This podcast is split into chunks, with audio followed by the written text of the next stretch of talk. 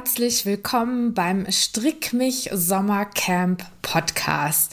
Mein Name ist Martina Behm, ich bin Strickdesignerin und ich bin eure Gastgeberin sowohl beim Strick mich Sommercamp als auch hier bei dem begleitenden Podcast. Das Strick mich Sommercamp ist ein virtuelles Strickcamp, bei dem wir sechs Wochen lang zusammen stricken.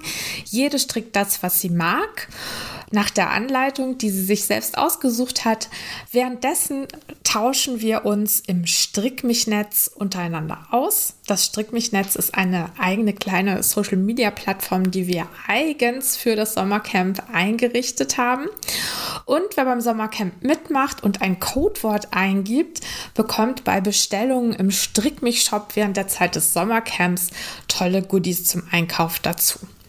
Ja, und dieser Podcast gehört eben auch zum Stricken mich Sommercamp, denn gute Unterhaltung beim Stricken macht Spaß und dann geht das Gestrick noch viel leichter von der Hand und die Nadeln klappern noch ein bisschen schneller, insbesondere wenn es spannend ist. Ich habe mir gedacht, in diesem Jahr mache ich den Podcast zum Sommercamp zum Thema Hörbücher.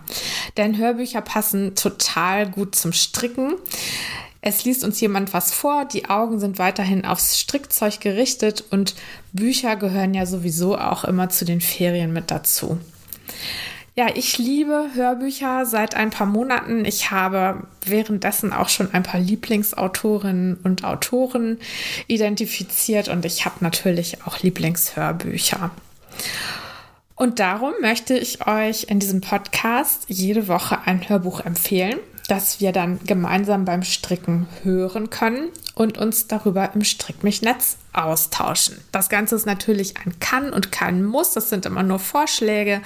Und äh, natürlich geht es weiterhin hauptsächlich ums Stricken, aber Hörbücher sind so eine tolle Nebensache, dass ich ähm, denke, dass ihr da vielleicht dran Spaß haben werdet. Das Hörbuch der Woche stammt aus der Feder eines Autors, den viele von euch schon kennen nämlich Till Räther. Till hat schon zweimal hier bei unseren Strickevents gelesen. Einmal aus seinem Adam Danowski-Krimi Neunauge und einmal aus Ich werd dann mal, seinem Kolumnenbuch und dem Krimi Unter Wasser. Und diejenigen, die dabei waren, werden sich erinnern, wir hatten so viel Spaß. Es war so unterhaltsam. Es war einfach klasse. Und es ist uns, glaube ich, allen bewusst geworden, was für ein toller Autor und Entertainer Till Rether ist. Und ihm hat es hier bei uns jedes Mal super gut gefallen. Das wird er auch im Podcast gleich noch erwähnen. Und er hatte eigentlich auch vor, seinen Roman Treue Seelen einem strickenden Publikum vorzustellen. Aber leider kam uns da die Pandemie dazwischen. Umso mehr freue ich mich jetzt, euch gleich als Einstieg in unser Sommercamp das Buch Treue Seelen von Till Räther als Hörbuch zu empfehlen. Gelesen von dem Berliner Schauspieler Florian Lukas. Treue Seelen spielt 1986 in Berlin, ist eine Liebesgeschichte mit einem Thriller-würdigen Ende. Ist wie immer bei Till super beobachtet, klasse geschrieben und stellenweise unglaublich witzig. Ich will jetzt nicht zu viel verraten, aber sowohl Modern Talking als auch Knorrsoßen spielen eine Rolle in dem Buch. Treue Seelen nimmt aber auch die Umstände der Zeit und der spielt sehr ernst. Die teils bizarre Wirklichkeit einer geteilten Stadt und den schwierigen Widerstand in der DDR. Die verdrängte Geschichte einer ganzen Generation lautet die Zeile zum Buch. Das Ganze spielt hauptsächlich im Sommer, sodass es hervorragend zu unserem kleinen Strickcamp passt. Ja, Treue Seelen ist bei BTB erschienen, das Hörbuch bei der Hörverlag und zu haben ist es sowohl in der Bücher-App von Apple als auch bei Audible oder als Hörbuch-CD im Buchhandel. Till, ganz herzlichen Dank dir für dieses tolle Buch und ganz großen Dank, dass du uns Strickerinnen in diesem Podcast wieder einmal auf großartige Weise unterhältst. Und jetzt viel Spaß euch beim Zuhören.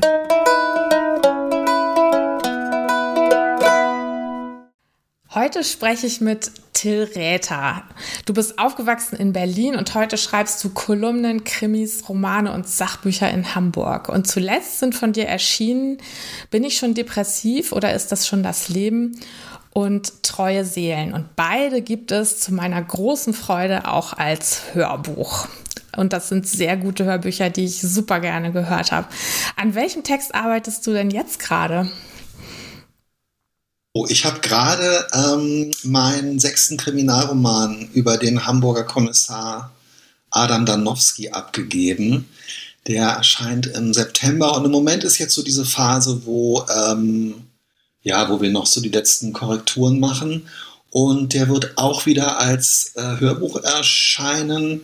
Es sind tatsächlich sogar jetzt, das war vorher nicht so, es sind alle Krimis, die ich bisher geschrieben habe, erscheinen jetzt nochmal neu als, ähm, als Hörbücher. Und darüber bin ich wahnsinnig glücklich und auch stolz drauf, muss ich sagen. Ist irgendwie, irgendwie ist es nochmal so eine besondere Auszeichnung, finde ich, auch wenn ein Buch als, ähm, als Hörbuch erscheint. Ja, ja, das ist mir auch aufgefallen. Also ich glaube, bisher gab es nur äh, den ersten Danowski als gekürzte Version und jetzt kommen aber alle nochmal ungekürzt. Ja, ich bin, äh, ich fand eigentlich damals diese, das war ganz interessant, ich fand damals diese gekürzte Version irgendwie auch ganz cool. Die wurde mir halt vorher dann äh, vorgelegt von dem Verlag und da habe ich so gedacht, oh Mensch, eigentlich ist das viel besser. Ich müsste immer irgendwie so eine Hörbuchregisseurin am Anfang ähm, meine Manuskripte auch für die gedruckten Fassungen um 250 Seiten kürzen lassen. Aber ich bin jetzt auch sehr froh, ähm, dass es nochmal vollständig erscheint und finde es auch schön, dass, ähm, ja, also wenn so ein Hörbuch halt wirklich so neun Stunden oder so lang ist, dann kann man sich ja auch so richtig da rein vertiefen. Ja, ich glaube, das war vor ein paar Jahren noch so, dass man gesagt hat, ach, die kürzt man lieber die Bücher für die Hörbücher. Aber ich glaube, bei den neuen Büchern, die neu rauskommen, ist das eigentlich nicht mehr üblich, dass die gekürzt werden, oder? Ja, glaube ich auch, absolut. Das war ja auch damals noch wirklich, wir reden jetzt hier sozusagen über die Steinzeit der Hörbuchwelt. damals war das noch wirklich, also als der Adam Danowski, der erste Treibland-Krimi erschienen ist, war das auch wirklich noch, der ist halt auf CD dann erschienen. Und dann hat man halt gesagt, oh, naja, so neun CDs ist schwierig, wir machen eigentlich so die Grenze bei vier, fünf. Und inzwischen, also zum Beispiel Treue Seelen ist dann, gibt es auch noch auf CD, aber es ist halt eine MP3-CD. Und ähm, äh, bin ich schon depressiv oder ist es noch das Leben, äh, erscheint gar nicht mehr auf, auf irgendeinem physischen Tonträger. Mhm.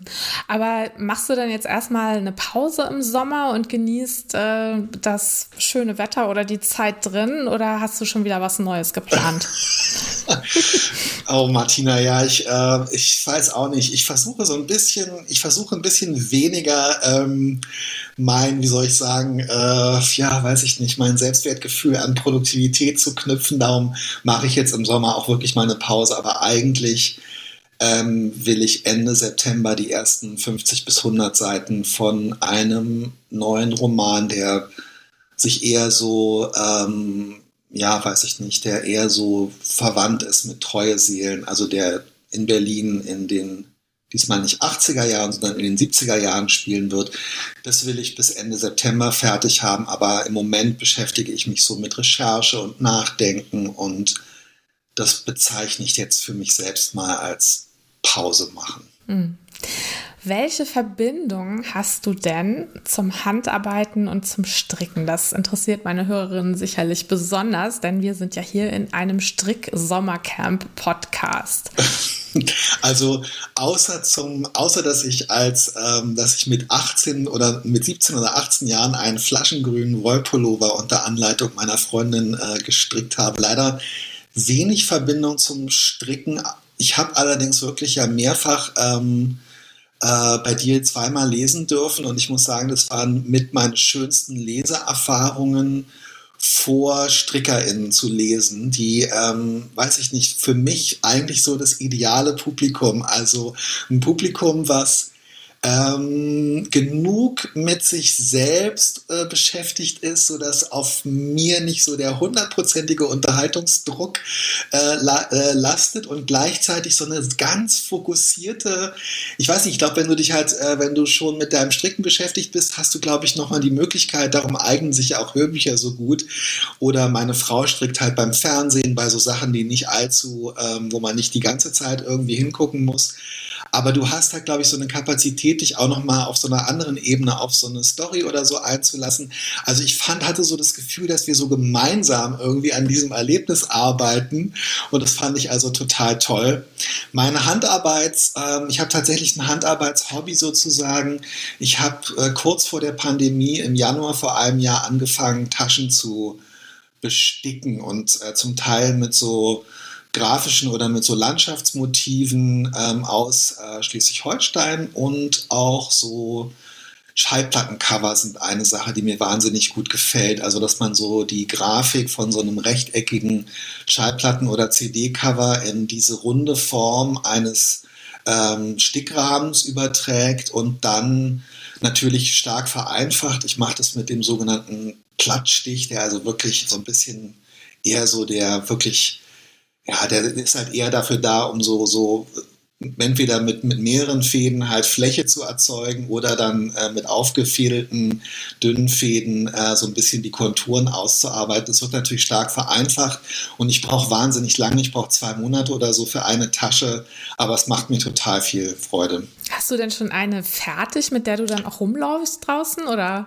Ja, ich habe einige schon. Ich habe schon eine ganze Menge ähm, fertig, ehrlich gesagt. Also ich habe, glaube ich, so drei, vier verschenkt und ich habe ähm, drei, vier hier auch zu Hause äh, mit, ähm, mit Plattencovern und äh, Plöner äh, äh, Seenlandschaft. Ja, sehr cool. Und wie bist du aufs Sticken gekommen? Meine äh, Tochter hat sich ähm, so eine riesige, das gab so eine, ich weiß nicht, ob das bei euch auch so war, es gab so eine Zeit vor zwei, drei Jahren, als es mit diesen Freundschaftsarmbändern nochmal so ganz aktuell war und die man so geknüpft hat. Und letztendlich hat, äh, haben die großen ähm, Online-Versandhäuser da, die äh, haben halt äh, äh Stickgarn neu vermarktet unter Freundschaftsbänder-Knüpfsets. Und dann hatte sie halt so einen Haufen äh, von, diesen, von diesen Knüpfbandchen. Und dann habe ich so gedacht, Mann, ey, ich hätte echt total Lust, damit was zu sticken. Und es hing damit zusammen, dass ich auf, ähm, ich glaube, ich bin nicht so richtig aktiv auf Instagram, aber ähm, es gibt eine ganz, ganz tolle äh, Künstlerin, ähm, die, äh, die, die stickt so Mädchen oder junge Frauen in so ganz alltäglichen, ähm, in so ganz, ganz alltäglichen Situationen ähm, und benutzt dann sozusagen, macht so einen 3D-Effekt, äh, indem sie die Haare dann so lang aus dem Stickrahmen ähm, hängen lässt. Also die flechten sich ihre Zöpfe oder ähm, kämmen sich die Haare und dann sind aber die Haare halt äh, ganz lange äh, Stickfäden, die heißt ähm, China Liam. Und ich habe diese Bilder gesehen und habe so gedacht, das ist so toll, was man so, also was für eine Lebendigkeit, also so Lebendigkeit und Verfremdungseffekt zugleich man in diesem runden Stickrahmen irgendwie so erzielen kann kann. Und das zusammen mit diesem Haufen äh, Stickgarn und irgendwie habe ich dann gedacht, da habe ich total Lust drauf. Und dann habe ich ähm, auf Twitter gefragt, was soll ich sticken, Plattencover. Das war wirklich so, ich habe so auf dem Sofa gesessen, um mich rumgeguckt und habe so irgendwie, glaube ich, Plattencover, äh, Landschaften oder was drittes und dann alle so, hä, Plattencover. Und dann habe ich damit angefangen. Es war eine demokratische Entscheidung, ja. Du, ähm, was machst du denn beim Sticken? Machst du da irgendwas nebenbei oder bist du da ganz konzentriert und meditativ ähm, nur auf das, Strick, auf das Sticken fokussiert? Es hat angefangen beim Fernsehen äh, und zwar bei so, ja, bei so Sachen, bei denen man halt auch gut ähm, stricken kann. Also ähm, weiß ich nicht, so Sitcoms oder so, so längere, so Dramaserien, wo die Leute sich viel unterhalten und so weiter. Aber ich habe dann irgendwann gemerkt, dass das auch so ein bisschen, ich finde es eigentlich auch wirklich schön, äh, inzwischen stickig und höre dabei irgendwie Musik oder tatsächlich auch ähm, äh, Hörbücher oder Podcasts finde es schon schöner, sich dann, also, weil letztendlich ist es auch, es macht irgendwie auch, finde ich, Spaß, nicht die ganze Zeit seine Aufmerksamkeit, also seine visuelle Aufmerksamkeit so aufteilen zu müssen. Und ich finde es eigentlich schön, ähm, was zu hören und auf, auf meine, meine Arbeit da zu gucken. Ja. Schön. Ja, die Erfahrung habe ich in den letzten Monaten auch gemacht, wo ich auch von Serien mehr auf äh, Hörbücher umgestiegen bin. Ich habe jetzt heute noch mal auf deiner Webseite geguckt und in deiner Biografie hast du selber geschrieben, man hätte dir gesagt, du seist ein äh, Hörfunkmensch, weil du wohl auch ja. beim Radio gewesen bist. Und du machst jetzt ja auch einen Podcast, ähm, der sehr erfolgreich und ganz toll ist. Der heißt Sexy und Bodenständig zusammen mit deiner Schriftstellerkollegin Alina Schröder. Ähm, würdest du sagen, du hast eine besondere Affinität zu diesem Audio, zu diesen Audiomedien oder sagst du, das ist eher nur so ein Nebenbei-Ding und eigentlich ist das Schreiben das, was sozusagen dein Kanal ist und die, der Hörkanal ist nur so nebenbei? Nee, also das stimmt. Das ist, äh, ja, ich freue mich irgendwie auch, dass du das so äh, würdigst und zu schätzen weißt, weil dieser Podcast, der fing wirklich so ein bisschen an als wir unterhalten uns da ständig drüber, wir können es auch mal aufnehmen, weil wir beide so dachten, es gibt eigentlich wirklich wenig, wo sich Autorinnen so übers Schreiben unterhalten, auch so handwerklich und psychologisch. Aber ich habe so, also mir hat es auf der Journalistenschule und äh, das war auch das Erste, was ich die zwei Jahre nach der Journalistenschule gemacht habe.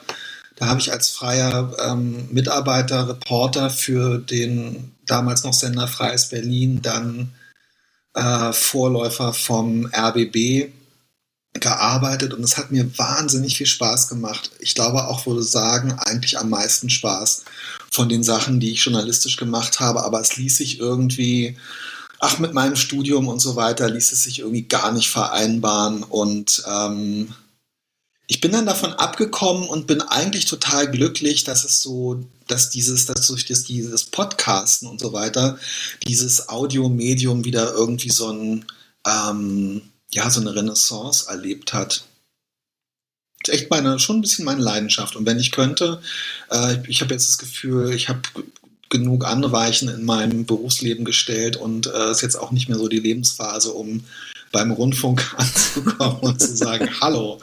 Insofern, ja, was soll's, ist auf alles ist gut. Aber ähm, ich hätte das gerne, ich hätte das gerne äh, weitergemacht, ja. Ja, ja gut, da ist der Podcast jetzt ja eigentlich eine schöne Möglichkeit. Also es ist ja ähm, sehr, sehr schön, dass du da sozusagen ein, eine Möglichkeit hast, diese Affinität auszuleben. Ja, genau, mit Alina zusammen und Alina garantiert auch äh, so ein bisschen die technische Professionalität äh, und ähm, ja, doch, du hast, du hast total recht, ja. Aber du bist ja auch, ich meine, du hast das Medium ja auch wieder für dich, äh, du hast auch wieder neu belebt, dieses Medium für dich. Das ist einfach, es hat was ach, ich, ich weiß nicht genau, ja, ich möchte jetzt weder das Wort intim noch das Wort behaglich sagen. Beides so schrecklich. Aber es hat halt so was, ich finde, es hat was unaufdringlich äh, Persönliches. Ja, weil man, man kann ja auch ausmachen, wenn man genau. es dann nicht mehr hören möchte. Ne? Also es ist, ähm, es ist nicht, es ist nicht wie so ein Radio, was äh, nebenbei läuft und dem man dann so ausgeliefert ist, sondern man kann jederzeit, ähm, man kann jederzeit sagen, nee, jetzt will ich lieber was anderes. Und wenn es einen langweilt, dann macht man halt, oder wenn man an den Informationen interessiert ist, positiv gesagt, dann schaltet man halt auf 1,5 äh, Geschwindigkeit oder so, keine Ahnung. Ich habe neulich auch jemanden getroffen, der zu mir gesagt hat, oh, äh, ich habe natürlich jetzt irgendwie damit gerechnet, dass du eine viel höhere Stimme hast, also. weil ich euer Podcast immer auf 1,5 höre. nee, das fände ich schade. Also das fände ich sehr schade. Der wäre dann ja viel kürzer, wenn man ihn viel schneller hört. Oh. Also das hoffe ich, äh, hoffe ich auch, dass unsere Hörerinnen, die das hier jetzt beim Stricken hören, nicht auf die Idee kommen. Sag mal, ähm, als du angefangen hast, Krimis zu schreiben, hattest du dieses Medium Hörbücher damals schon so als Option im Kopf? Ähm, oder hast du das jetzt im Kopf, wenn du was schreibst, wie sich das vielleicht anhören wird? Also in, insofern ja, als ich beim Schreiben äh, immer schon auch mit an die Lesungen denke. Also bei Krimis gibt es wirklich relativ viel Lesung und ich habe aus jedem der Kriminalromane so ungefähr 15 bis 20 Lesungen gemacht, also das schon klar ist, es ist einfach auch ein wichtiger Teil. Das Buch e-, existiert halt auch in dieser Erfahrung, dass ich es vorlese. Und darüber denke ich natürlich beim Schreiben nach. Aber ich denke nicht, ähm, Ich, also ich denke insofern darüber nach, dass ich halt überlege, ja, es muss so vier, fünf Passagen geben, wo ich auch wirklich Lust habe, äh, die vorzulesen. Die schreibe ich auch zum Teil darauf hin.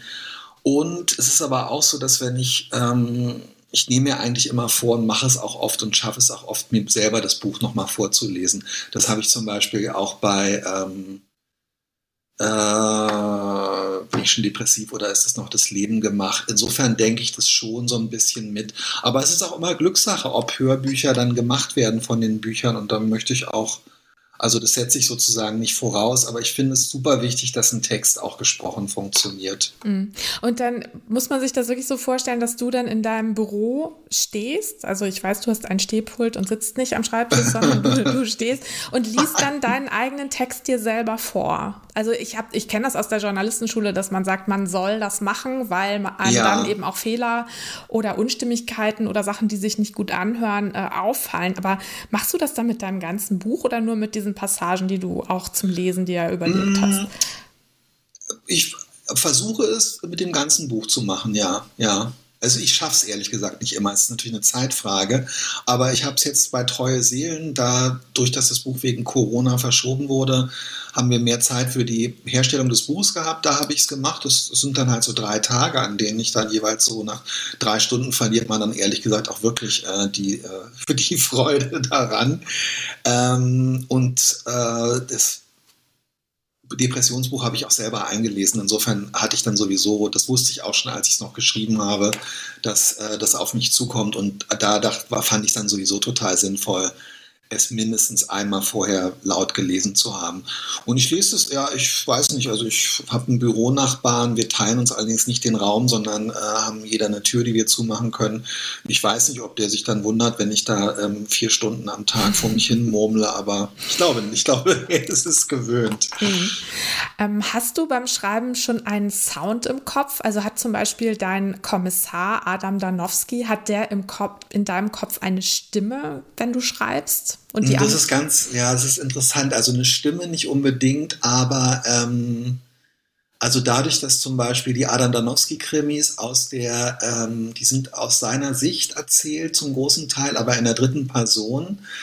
Also eigentlich ja diese ganz typische Erzählweise, man ist nah an einer Person, aber kriegt sozusagen mit, was die im Kopf hat und das stelle ich mir schon als so einen bestimmten, als so einen bestimmten Sound äh, vor. Das, das hab, ich habe so einen Klang im Ohr, den ich aber gar nicht richtig, ähm, den ich gar nicht so richtig beschreiben kann.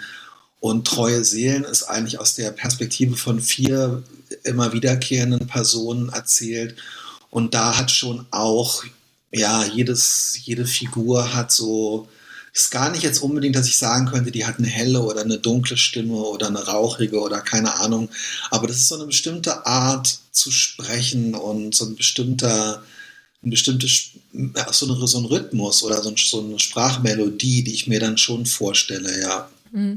Und hat sich das verändert seit andere Menschen deine Hörbücher eingelesen haben? Also hat sich der Sound von einem Adam Danowski-Krimi verändert oder hat sich, ähm, hat sich der Sound für dich von den Figuren in Treue Seelen verändert, nachdem jemand anderer, also ein Profi, das eingesprochen hat? Nee, eigentlich nicht. Es war wirklich eher so, also als ich das ähm, Hörbuch von Florian Lukas von Treue Seelen gehört habe, von dem ich total begeistert bin, das ist, das, also ich bin aber auch gerade deshalb begeistert, weil ich so gemerkt, also es ist wirklich so wie, als hätte er das auch nochmal neu erschaffen sozusagen. Und es ist für mich fast so, als hätte sich das sozusagen verdoppelt. Also es ist wie so ein Geschenk. Es gibt einmal so dieses Buch, was beim Schreiben so in meinem Kopf entstanden ist, auch mit diesem Sound. Und jetzt gibt es dieses andere Buch, was anders ist aber was ich wunderschön finde, was aber eben wirklich davon lebt, wie er das wahrgenommen und wiedergegeben hat. Und ähm, das überschreibt nicht, wie das in meinem Kopf war, sondern es ist wirklich eher wie so eine Verdopplung und wie eine Bereicherung.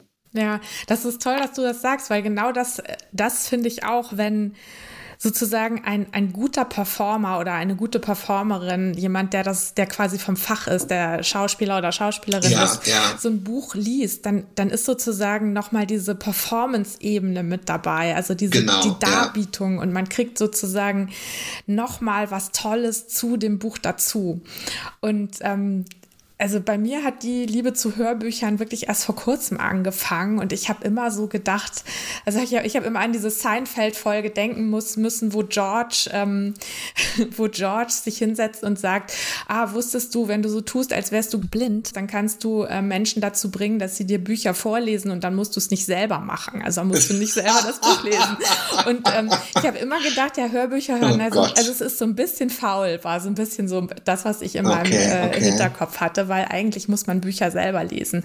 Und ich, das sehe ich mittlerweile überhaupt nicht so, weil ähm, dadurch, dass es jemand für einen liest und performt, bekommt man eben noch so eine ganz ja, also noch einen viel schöneren Zugang dazu und noch eine extra Ebene. Und ähm, genau deswegen finde ich das so faszinierend. Ja, wo wir gerade bei Performance sind, ähm, konntest du denn dabei mitreden, wer deine Texte lesen soll? Also du hast ja schon erwähnt, äh, Florian Lukas, der Schauspieler, den äh, ich zum Beispiel aus Goodbye Lenin kenne. Ja, Der ja. hat, der ist Berliner und der hat äh, das Buch Treue Seelen, was er in Berlin spielt und die meisten Figuren, die da drin vorkommen, sind Berliner. Der hat das gelesen und ähm, die Danowski-Krimis werden jetzt von Oliver Erwin Schönfeld, der ja aus Kiel kommt und deshalb schön Norddeutsch sprechen kann, gelesen.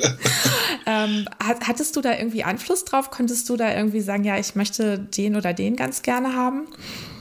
Also ähm, bei Florian Lukas war das sozusagen die, die große Empfehlung von dem, ähm, ähm, von dem Verlag und da habe ich auch sofort gedacht, ja, na klar, das ist total, äh, das finde ich total gut und ähm, war total begeistert. Wir haben dann auch kurz miteinander gesprochen und es war, war auch so toll, weil er dann, erzäh- also er hatte sich das Buch schon angeguckt und meinte, oh, es ist so super, weil das Buch spielt ähm, in Zehlendorf in Berlin in den 80er Jahren und das letzte Drittel sozusagen spielt dann in Prenzlauer Berg in Berlin und dann meinte er, das sei so toll, weil er in Prenzlauer Berg aufgewachsen ist und jetzt in Zehlendorf wohnt, also genau umgekehrt.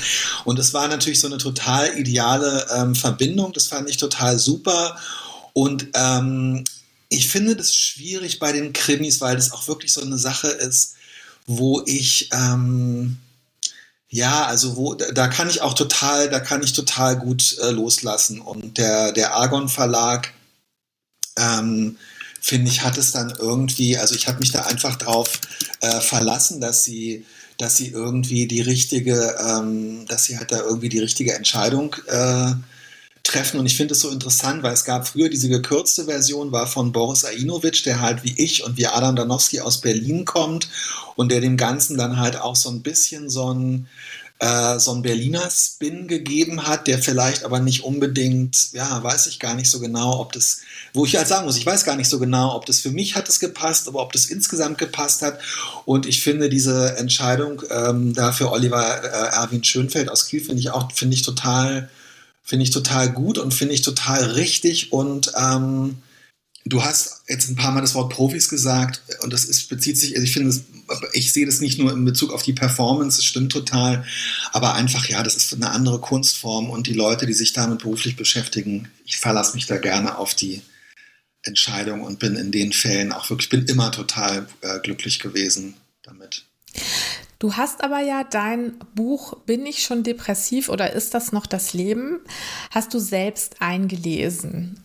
Und ähm, wie ist das abgelaufen? Wie muss man sich das vorstellen als jemand, der Hörbücher konsumiert? Was ist das für ein Setting? Wie ist das im Studio? Hattest du einen Regisseur oder eine Regisseurin, die dir da ähm, unter die Arme gegriffen hat? Und wie lange hat das gedauert? Also da wüsste ich einfach gerne, wie man sich das so vorstellen muss. Ja, also das ist, glaube ich, in dem Fall auch, ähm, das ist, also die haben mich gefragt, ob ich das selber einlesen möchte, weil das, glaube ich, bei so erzählenden äh, Sachbüchern, die vielleicht jetzt auch nicht so wahnsinnig äh, lang sind oder so, kann man das halt schon, äh, die hätten auch, ein, die hätten auch ein, ähm, jemand anders genommen, aber ich fand das, ich habe bei dem, das ist so ein persönlicher Text, dass ich gedacht habe, äh, ja, vielleicht, ähm, vielleicht muss es nicht unbedingt. Also ich vielleicht ist mir vielleicht, also ich habe dann gemerkt, dass es, da gibt es so ein Kapitel über meine Mutter drin und so, und ich wollte dann, das wollte ich gerne selber vorlesen, obwohl ich dachte, das wird bestimmt auch irgendwie schwierig. Ich habe das dann vorher geübt und ähm, bin extra nach äh, unter strengen Sicherheitsvorkehrungen natürlich mit eigenem Pkw und in einem fast leeren Hotel und so weiter im Dezember nach äh, Köln gefahren zu, ähm, zu Bastei Lübbe, die in ihrem Verlag, weil sie sehr viele Hörbücher machen, also es gibt Verlage ja, die die Lizenzen an, äh, an andere Verlage verkaufen oder die ähm, selber Firmen dazu gekauft haben oder so, die das machen. Der Bastei-Lübbe Verlag hat unten äh, sozusagen bei sich äh, auf dem Verlagsgelände, im Verlagsgebäude, mehrere ähm, Studios äh, gebaut und hat Sprecherkabinen mit äh, Regie, ähm, mit Regiezimmern. Und ähm, ich habe die mit der Regisseurin Anna Dilgen äh, vorher darüber gesprochen, ähm, wie wir das so ungefähr machen wollen. Und ich habe dann sozusagen so eine Art Probe. Äh, Minuten ein bisschen gelesen, sodass sie auch so wusste, wie ich mir das ungefähr vorstelle. Und ähm, haben uns also sozusagen auf so einen Ton geeinigt. Und natürlich bin ich jetzt kein Schauspieler, mit dem man also sowas, dem man ganz genaue Anweisungen geben kann. Aber wir wollten natürlich, dass es jetzt irgendwie schon so ein bisschen so eine Lebhaftigkeit hat, nicht zu melancholisch ist oder so. Aber ähm, natürlich muss es auch so eine gewisse Dynamik haben und so. Naja, und dann, äh, der Text ist nicht so wahnsinnig lang. Der Text hat äh, so ungefähr 120, 140 Seiten.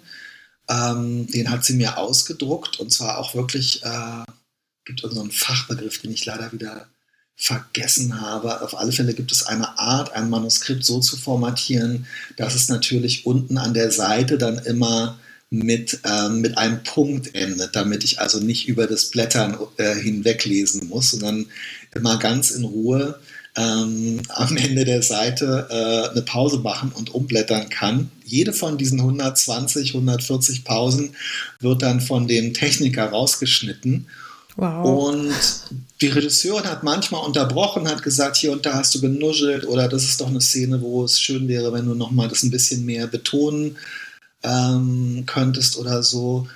Und ich muss sagen, das war für mich eine ganz tolle Erfahrung, wieder Stichwort Profis, weil das mir sehr gut gefallen hat, äh, in diesem Team zu dritt äh, das zu machen aber länger als drei Stunden oder so, ich glaube, es waren dann zwei, drei Tage, die wir da waren und länger als drei Stunden konnte ich das nicht machen. Und sie hat aber auch gesagt, dass ähm, auch Profisprecher das ungern länger als drei Stunden oder so machen, einfach weil sich irgendwann die Stimme auch ja. verändert ja. und auch so ein bisschen so die Wachheit vielleicht, ohne dass man es merkt. Und es soll sich ja im Hörbuch so an, also die Stimme soll ja die ganze Zeit gleich sein. Und es ist lustig, weil nach drei Stunden, man hat dann auch das Gefühl, man hätte, also vor allem als Nicht-Profi, als hätte man den ganzen Tag gearbeitet. Ja, ich muss auch sagen, dass, also das Hörbuch hat mir auch sehr gut gefallen. Also ich habe so in meiner kurzen Hörbucherfahrung. Das freut mich sehr. Eher die. Also, ich muss sagen, also meistens gefallen mir Hörbücher besser, die von SchauspielerInnen gelesen werden. Ja, ja. Aber dein Buch bei dir war das so, also es ist auch alles total schön artikuliert und lebendig gelesen. Das ist nicht bei jedem Autor und nicht bei jeder Autorin so. Also, viele Menschen, die nicht, nicht Profis sind, bei denen wird das irgendwann so ein bisschen monoton. Und das war bei dir überhaupt nicht. Also, es mag, also hattest du wahrscheinlich eine super Regisseurin oder du hast wahrscheinlich. Ja, die hat wirklich gut darauf geachtet. Ja, ja, ja, klar. Die hat auch manchmal, die hat auch dann, entschuldige mich, ich unterbreche, die hat genau das manchmal auch gesagt, du wirst jetzt, du fängst jetzt an, ein bisschen monoton zu werden, wollen wir eine Pause machen. Ja, ja, super. Ja, nee, und also dadurch, dass du ja ähm, hörfunkaffin bist, war das wahrscheinlich auch ähm, nicht so schwer, dich dazu zu bewegen, da wirklich schön, schön zu lesen. Also das kann ich sehr empfehlen, das Hörbuch. Das war, also das ist jetzt vielleicht nicht ganz leichte Kost für den Sommer, aber es ist auf jeden Fall ein, aber es ist auf jeden Fall ein Hörbuch für Menschen, die, ähm, die vielleicht ja an sich selber auch entdecken, dass sie möglicherweise ähm, depressiv sind oder die mit Menschen zusammenleben oder mit denen zu tun haben, die an einer Depression leiden. Und das ist eine super, ja, also es ist eine super Hinführung zu dem Thema. Und ich finde, vorgelesen und so persönlich, wie du das rüberbringst, ist es dann eben noch, ja, noch schöner sich mit diesem Thema zu beschäftigen eigentlich. Hörst du denn selber auch Hörbücher? Ja, ich habe vor, ähm, ich habe vor ein paar Jahren damit angefangen, lustigerweise. Ach, ich hatte so eine, also eine meiner schönsten Sachen ähm, als Krimi-Autor ist für mich wirklich das Herrlichste, wenn die ähm, Büchereizentrale Niedersachsen anfragt, ob ähm, man im November Zeit hat, an fünf Abenden hintereinander an unterschiedlichen niedersächsischen ähm, Bücherhallen, äh, Büchereien zu lesen. Das mache ich wahnsinnig gerne, weil ähm, man halt wirklich, ich weiß auch nicht, man kann dann so im November ähm, ich kenne Kolleginnen, die wirklich gesagt haben, das darf man nicht machen, weil man wird dann depressiv, wenn man äh, im November fünf fünf Tage und Nächte durch Niedersachsen fährt. Ich finde es total schön und ähm, diese Orte sind natürlich, Niedersachsen ist ein großer Flächenstaat, sind weit voneinander entfernt. Und da habe ich angefangen, im Auto Hörbücher zu hören und habe dann ähm, vor allem natürlich auch, ehrlich gesagt, im letzten Jahr, also im Pandemiejahr, als es dann hieß, wollen wir, man kann nichts machen außer Spaziergänge und irgendwann hing mir so dieses, oh ja, wir machen hier schon wieder einen Spaziergang und da einen Spaziergang. Ich konnte es dann wirklich nur noch äh, ertragen, wenn ich, ich wollte mich bewegen, ich wollte einen Fuß vor den anderen setzen, aber ich konnte es nur noch ertragen, wenn ich dabei ein Hörbuch gehört habe. Mm, ja, das kann ich total verstehen. Was für Hörbücher hörst du denn? Ähm, also ich höre schon gerne. Ähm, Ach, es gibt auch so, also manchmal ist es tatsächlich sogar so, wenn ich ein Buch schon gelesen habe und auch wenn es ein, ein englischsprachiges Buch ist oder so, ich höre total gerne ähm, dann auch nochmal die Autorinnen oder Autorenstimme. Also ich höre zum Beispiel wahnsinnig gerne die, also ich liebe den amerikanischen Autor David Sedaris, der so lustige, ja wirklich, also ja im Grunde genommen wie so glorifizierte Kolumnen, ja. autobiografische Texte schreibt und so.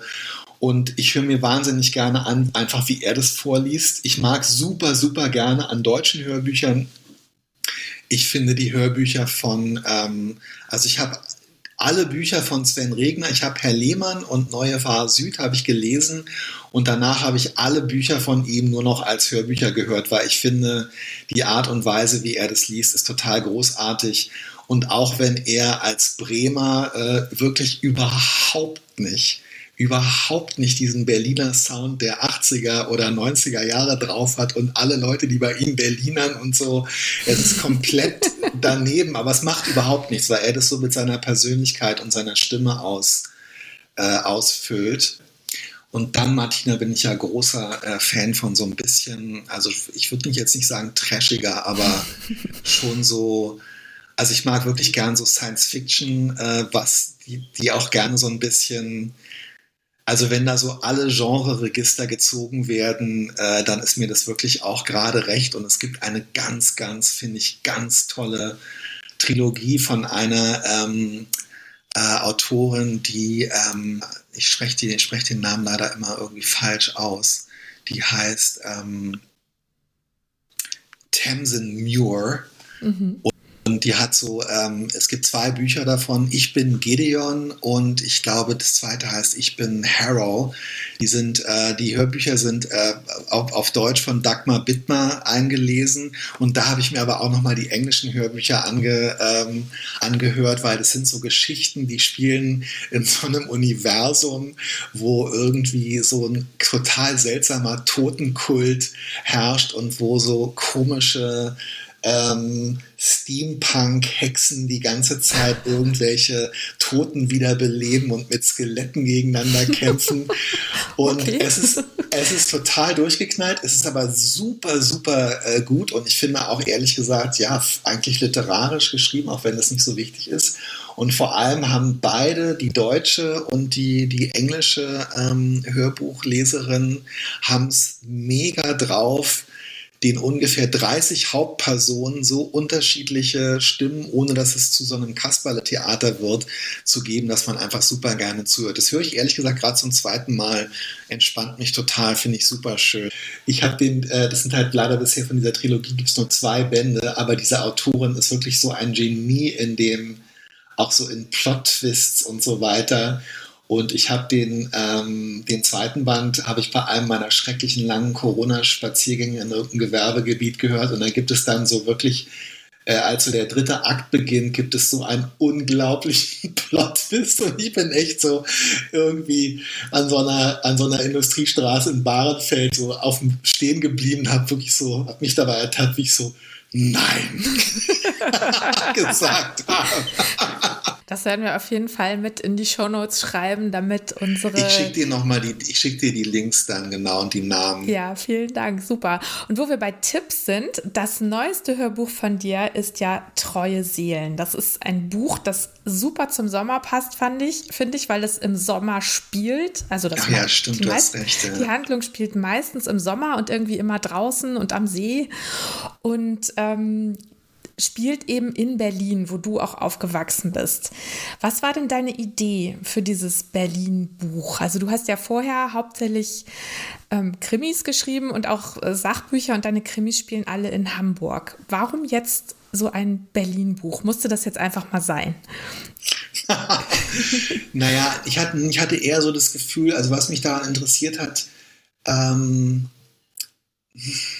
ein bisschen habe ich so manchmal das Gefühl, wir leben immer noch in den 80er Jahren. Also es gibt so viele Bezüge immer wieder darauf und diese Ästhetik. Also es ist jetzt es ist jetzt im Grunde genommen in meinem Leben, glaube ich, das zweite oder dritte Mal, dass diese 80er Jahre Ästhetik wiederkommt.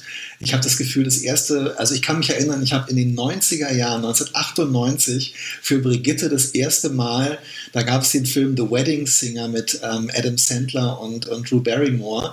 Da habe ich zum ersten Mal für Brigitte einen Kulturaufmacher mit, äh, mit, dem, mit dem Thema Die 80er Jahre sind zurückgeschrieben.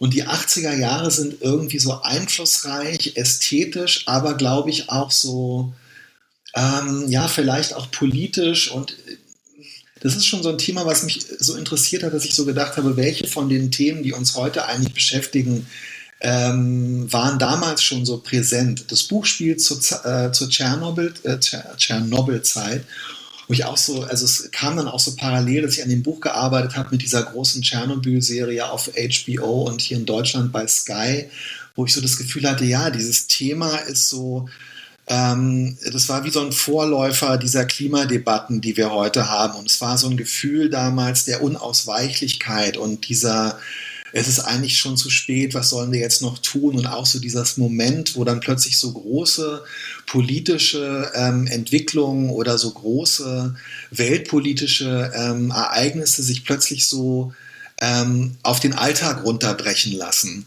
Mit ähm, damals, dass man halt genau gucken musste, wie belastet ist jetzt gerade die Milch, wie viel Becquerel hat, äh, haben die Pilze, das darf man nicht essen, man darf nicht auf den Spielplatz gehen, weil es gerade geregnet hat und dann hat der Fußbo äh, der Sandkasten so und so viel Cäsium und so weiter. Also zum einen diese Parallelität und dann auch so, ja, also damals so dieses, ich habe so das Gefühl, dass wir damals ähm, ich war halt Jugendlicher, die Leute in meinem, in meinem Roman sind Erwachsene, aber zum Beispiel so diese, diese Emanzipationsdebatten und so, wir haben damals alle dieses äh, Tod des Märchenprinzen gelesen und irgendwie war das so klar, man muss als, als Junge muss man auch irgendwie Verantwortung übernehmen für die Verhütung und das waren aber so Ausläufer der Debatten, die unsere, meine Eltern eigentlich geführ, geführt haben. Meine Mutter war dann in so einer Frauengruppe und so und es gab irgendwie so einen Aufbruch und so eine es gab so Debatten über diese Themen, die dann aber scheinbar irgendwann so ein bisschen stehen geblieben und äh, wieder versandet oder sogar rückwärts gelaufen sind, weil ich so das Gefühl habe, wir sind heute auch wenn wir über viel mehr Feinheiten diskutieren, aber so als Gesellschaft eigentlich nicht viel weiter, was zum Beispiel jetzt auch so ein Thema wie Gleichberechtigung angeht.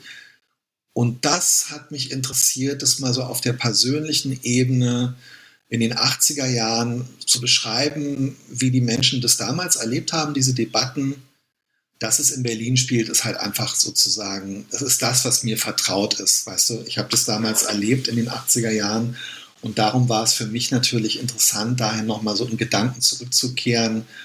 Und ich glaube schon auch, dass wir diese Tschernobyl-Situation damals in Berlin wie in so einem nochmal wie in so einem Dampfkochtopf besonders unter besonderem Druck erlebt haben, weil wir immer so das Gefühl hatten, äh, sehr nah so an das, äh, äh an das Schicksal äh, äh, von Ostberlin und der DDR und vielleicht auch des Ostblocks angebunden zu sein durch diese ganzen Frontstadt-Klischees, mit denen wir da immer vollgepumpt worden sind. Mhm. Ja, das ist ganz interessant, also weil ähm, mich hat an dem Buch hauptsächlich diese, diese exotische West-Berlin- dieses Setting hat mich fasziniert, okay, okay. weil das also für mich total fremd war. Ich war, glaube ich, total, ich war, glaube ich, 1989 beim Evangelischen Kirchentag war ich mal in Berlin. Ja. Ähm, und das war natürlich irgendwie für uns, ich war weiß ich nicht, wie alt ich war, 13 oder so. Und das war total exotisch und spannend und so weiter. Aber wie das Leben da eigentlich war und dass es so viele Merkwürdigkeiten in West-Berlin gab. Ja, also zum Beispiel, ähm, dass der Bundespräsident dort seinen Dienstsitz hatte und dass der auch permanent von Leuten bewacht wurde, aber der Bundespräsident eigentlich nie da gewesen ist. Was dann irgendwie dazu führte, dass da lauter Leute rumsaßen, die, die eigentlich nichts zu tun hatten. es gab sehr viele Leute in West-Berlin, die für irgendwelche Verwaltungen gearbeitet haben und die nicht so wahnsinnig viel zu tun hatten, ja. Ja, und also auch dieses, dieses Feeling davon, dass man in, auf, in so einer Insel ist, aber andererseits auch, ähm, also das beschreibst du ja, dass deine dass deine äh, Figuren, die, die bewegen sich dann so zwischen Ost- und West-Berlin und können dann da so rübergehen und überlegen sich dann, wofür sie jetzt ihre zwangsumgetauschten Ostmark äh, ja. ausgeben sollen. Das, das war für mich total spannend, weil es für mich ziemlich fremd war, während diese, diese 80er Jahre äh, Sachen, ja klar, das mit der, die, die Beobachtungen, die du gemacht hast, ähm, was das Thema Gleichberechtigung und so weiter angeht, die sind natürlich super stimmig und machen total äh, ja, Freude, sich das anzuhören.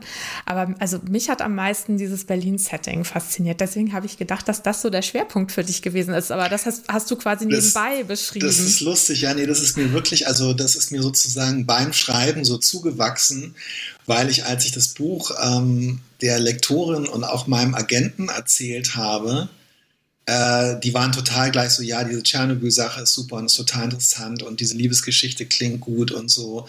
Und dann habe ich aber beim Erzählen gemerkt, dass die überhaupt keine Ahnung, obwohl das sind beides Leute aus meiner Generation, aber eben in, wie wir damals gesagt hätten, Wessiland aufgewachsen, die wussten nicht, dass Westberlin, die hatten vergessen, dass Westberlin nicht zur Bundesrepublik Deutschland gehörte nach dem Vier-Mächte-Abkommen, dass wir nur behelfsmäßige Personalausweise hatten, wo nicht äh, der Bundesadler drauf war, dass wir nicht bei der Bundestagswahl ähm, äh, wählen konnten, dass ähm, wir einen Passierschein beantragen mussten, um nach Ostberlin zu fahren und so. Und das habe ich dann gedacht, ah, okay, das darf man alles nicht unter den Tisch fallen lassen. Das muss zumindest so en passant äh, vorkommen, weil das, was mir halt komplett normal vorkommt, ähm, das, äh, das, das kennen die Leute da gar nicht. Also, ja, genau, das, wenn man in Westdeutschland aufgewachsen ist, ist einem das nicht so bewusst. Ja, genau. Ähm, ja, nee, also der, von daher war ich da super dankbar, auch für diese, diese super unterhaltsame Geschichtsstunde, die ich da, die ich da mitbekommen habe. Ja, fand ich klasse. Ja, ähm, dann noch eine Frage: Gibt es denn so einen Berlin-Sound? Ähm, und welcher ist das? Und würdest du sagen, dass das Hörbuch das, diesen Berlin-Sound einfängt? Also, ich finde, dass, äh, dass Florian Lukas den total einfängt. Uh, wie soll ich den Berlin-Sound beschreiben? Also ich bin wahnsinnig, ich habe bei uns zu Hause wurde nicht Berlinert, ähm, weil das äh, meine Mutter hat äh, äh, wieder, meine Mutter kommt wirklich in der dritten, vierten Generation oder so aus Berlin. Und meine Mutter hat wieder angefangen zu Berlinern, als meine Schwester auch nicht ausgezogen sind. Aber bei uns zu Hause, das war in den 70er, 80er Jahren, das war Zeichen des sozialen Aufstiegs, dass man nicht mehr Berlinert hat, weil das Berlinern so äh, kleinbürgerlich, proletarisch irgendwie besetzt war, in Westberlin jedenfalls. Ähm, das heißt, ich Berlinere selber nicht, aber es gibt so eine bestimmte, also ähm, ich glaube, der Sound, und den habe ich, glaube ich, auch manchmal ähm, der ist schon, der ist schon so ein bisschen, so ein bisschen ruppiger und versucht auch, glaube ich, und das bringt, glaube finde ich, glaube ich, Florian Lukas auch gut rüber, der versucht so ein bisschen so eine, ähm, äh, der Berliner Sound versucht immer wieder so ein bisschen so eine, so eine ironische Distanz zu allem so aufzubauen, als wäre es einem eigentlich egal, Dabei ist es einem in Wahrheit sowas von überhaupt nicht egal. Und ich glaube, der Berliner Sound versucht viele Verletzungen und viele Empfindlichkeiten mit so einem mit so einer Schnoddrigkeit oder so zu überspielen. Aber alle Beteiligten wissen, dass man halt so ein bisschen an so einer ähm, ja, dass man auch so ein bisschen an so einer Komödie da teilnimmt. Was ja in Norddeutschland auch nicht anders ist. Dieses Einsilbige wird ja auch so ein bisschen zelebriert und so. Und in Wahrheit verbirgt sich dahinter eine große Tiefe und eine große, ähm, äh, ja, ja auch oft eine große Liebenswürdigkeit und so. Und in Berlin wird halt immer so getan, als wäre einem alles scheißegal und als wäre alles Mist und da kann man nichts machen und hören so uff und so. Und in Wahrheit ist es halt nicht so. Ja, ja doch. Also ich finde schon, dass das kommt in dem Buch auch auf jeden Fall rüber. Also die, ja, das freut mich. Die, die Figuren wirken schon manchmal so sie möchten cooler sein, als sie eigentlich sind. ja, das trifft das trifft's, glaube ich, total. Ja, das hast du sehr viel schöner gesagt als ich. Das trifft sehr gut, ja. okay, also wir empfehlen euch zum Stricken, Sticken, Handarbeiten das Buch von Till Rether, Treue Seelen, vorgelesen von Florian Lukas. Und ähm, wir verlinken das in den Show Notes und wünschen euch ganz viel Freude beim Sommercamp stricken und gute Unterhaltung dabei. Ja, von mir auch. Und ich freue mich äh, wirklich sehr, dass ich, äh, dass du mich eingeladen hast. Sehr gerne. Und es war sehr schön, sich mit dir zu unterhalten, wie immer. Danke, dass du da warst, Till. Danke, Martina.